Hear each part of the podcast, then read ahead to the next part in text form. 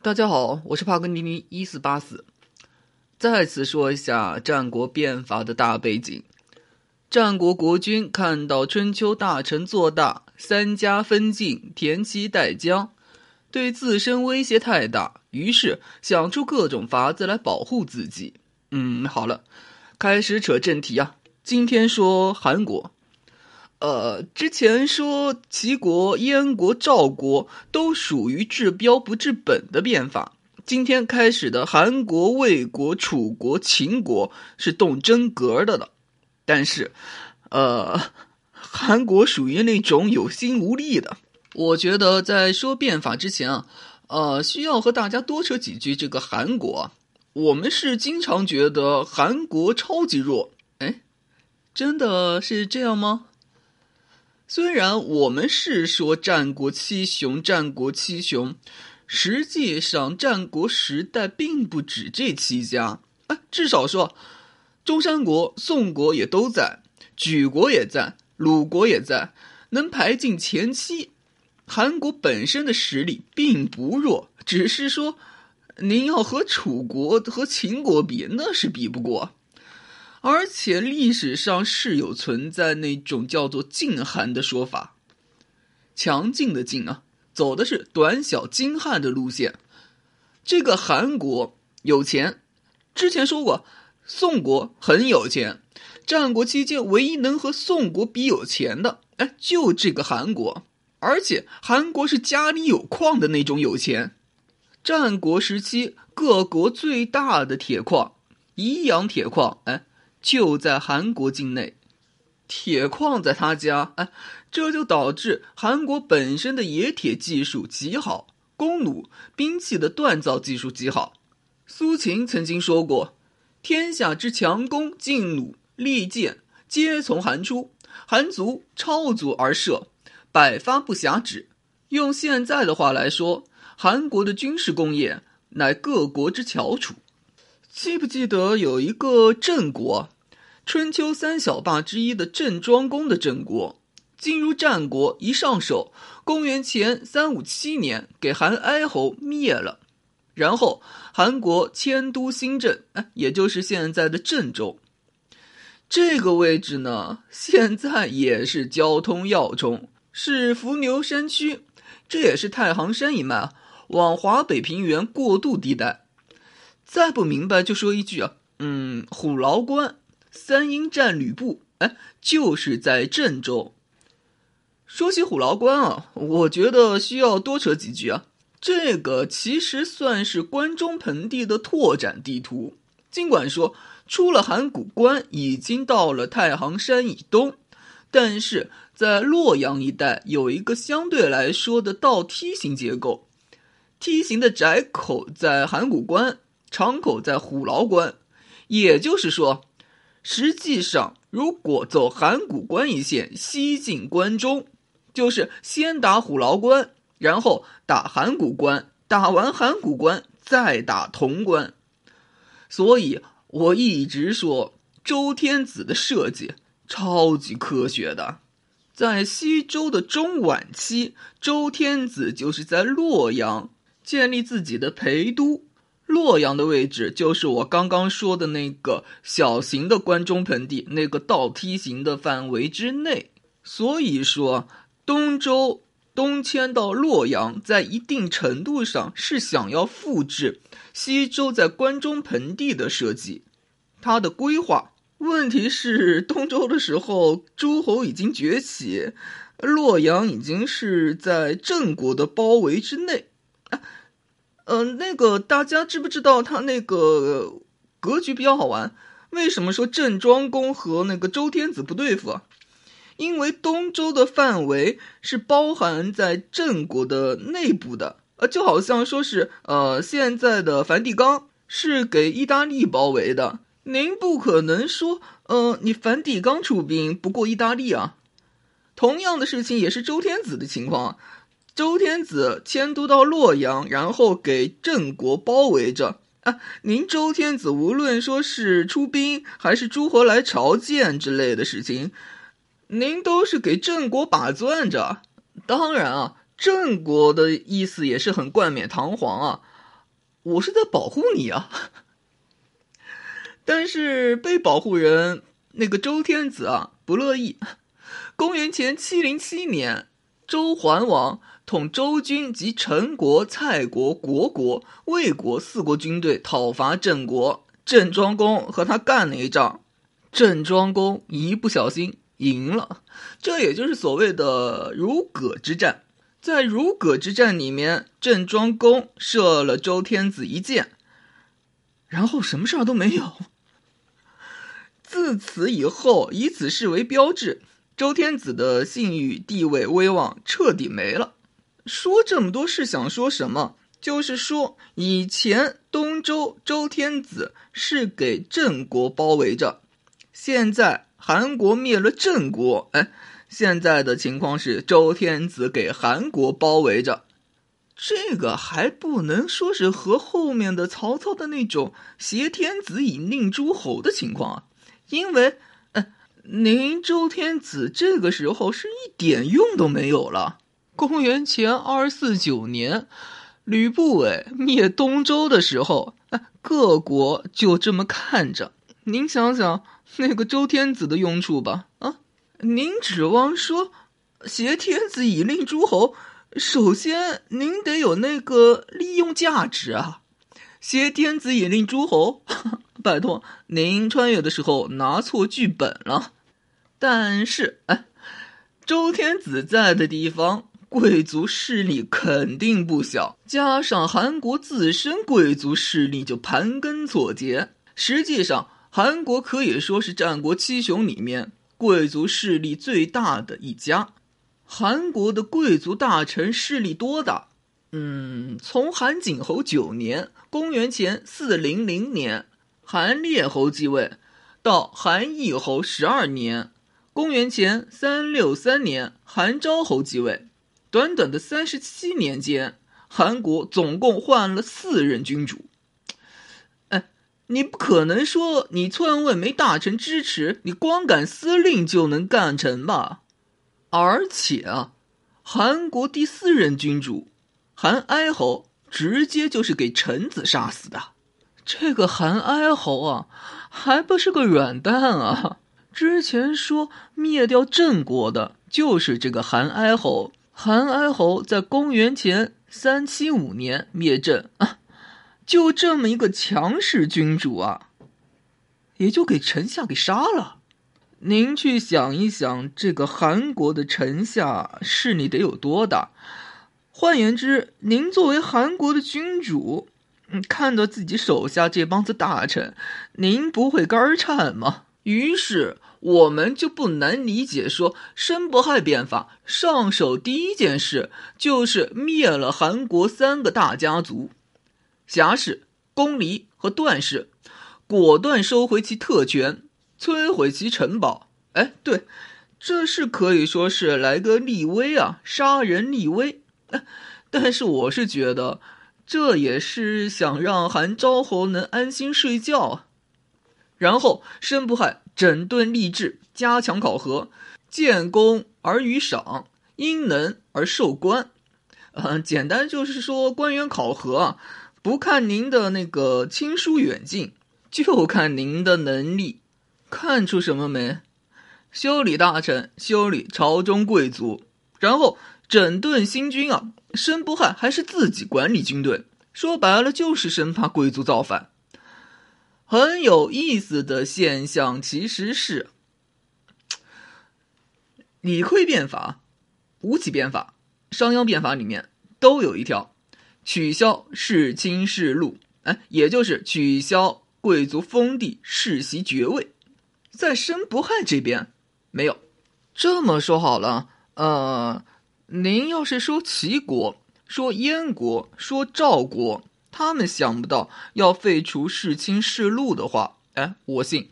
您要是和我说申不害变法，不知道要废除世卿世禄，呃，申不害变法是在李悝变法之后，而且呢，申不害还是法家的代表人物。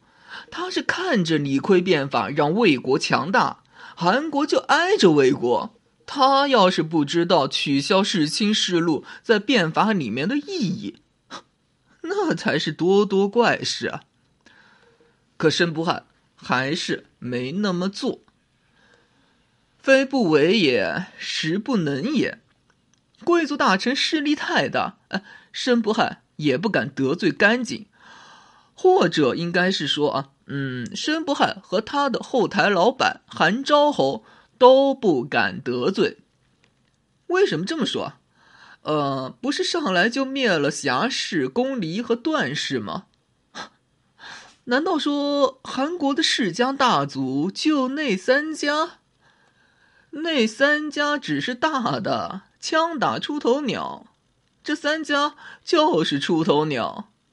灭那三家还真不见得是为了夺回权力啊！啊啊，当然，这个目的肯定是有啊，但更多的其实是杀鸡儆猴，让别的家族不敢轻举妄动。趁着他们都还在观望的时候，给申不害变法夺得宝贵的时间。也就是说，韩国当时肯定有别的贵族大家。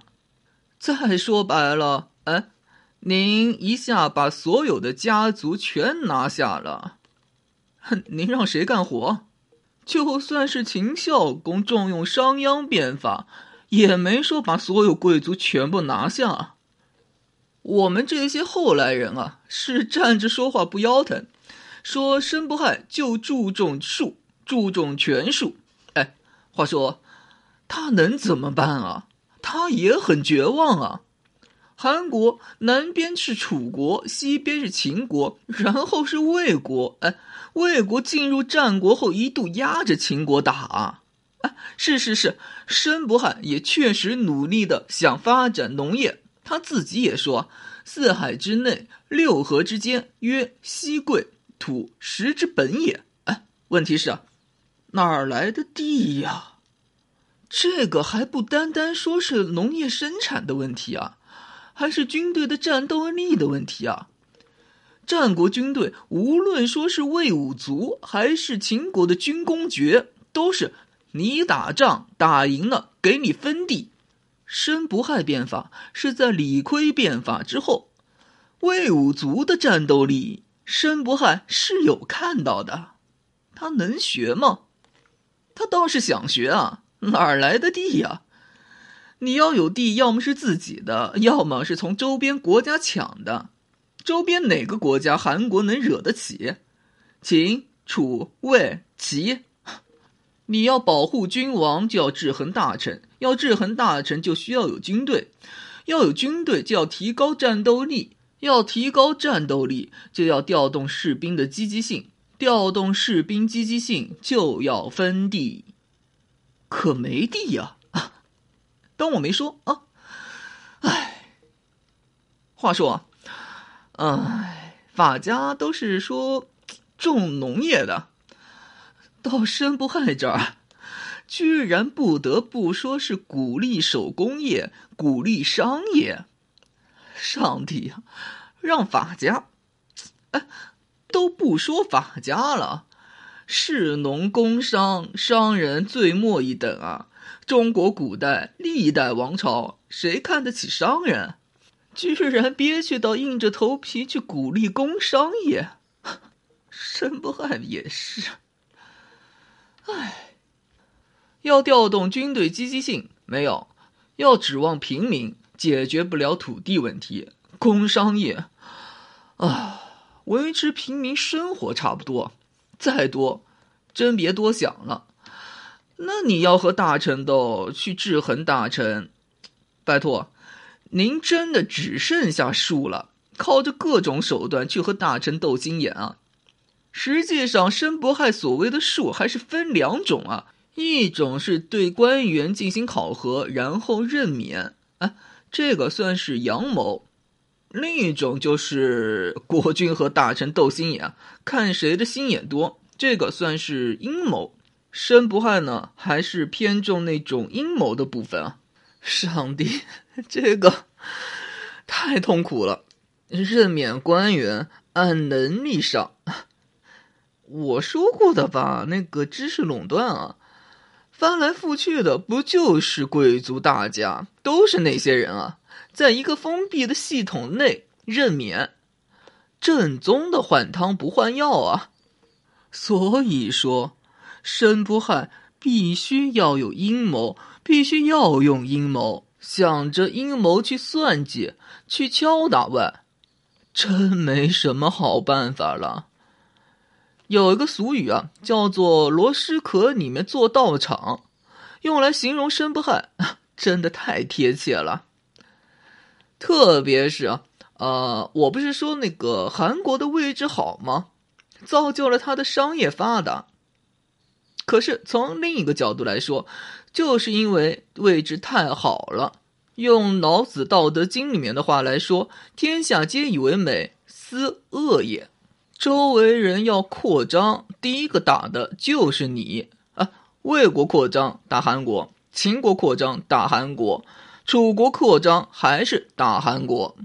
长平之战里面，秦赵两国争夺的上党长平一线，原来就是韩国的，而且啊，韩国还是六国里面第一个给秦国灭的，真是倒霉催的。由于这种四战之地啊，压根儿没有给韩国一个安稳的环境，能够让他安安静静的从事变法、从事发展。好比说之前说齐国谈到的那个围魏救韩，公元前三四二年，魏国庞涓带兵攻打韩国，他就直接把韩国申不害含辛茹苦攒下来的新军彻底打没了。想想都是一把辛酸泪啊！唉，所以啊，我个人是真的觉得，秦国商鞅变法能够取得辉煌成功，很大程度上要感激秦国的地缘，人家函谷关一关，就能安安心心发展生产，练内力，不用怕周围人下黑手。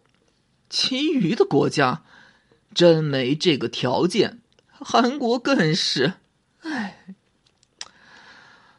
回过头来说申不害变法，怎么说呢？考虑到韩国有限的国土面积，周围没有发展空间，而且韩国国内贵族势力大，《史记》记载啊，申不害向韩修树行道，国内已治，诸侯。不来侵伐，甚至说，在公元前三四六年，韩国和魏国联军还击败了楚国。呃，虽然不知道到底是魏武卒功劳多还是韩国的功劳多，可申不害能做到这一步，真的太不容易了。真心得算是变法成功。后面韩国的衰落以及灭亡。这叫做天要亡韩啊！真的不能怪申不害，他已经做到最好了。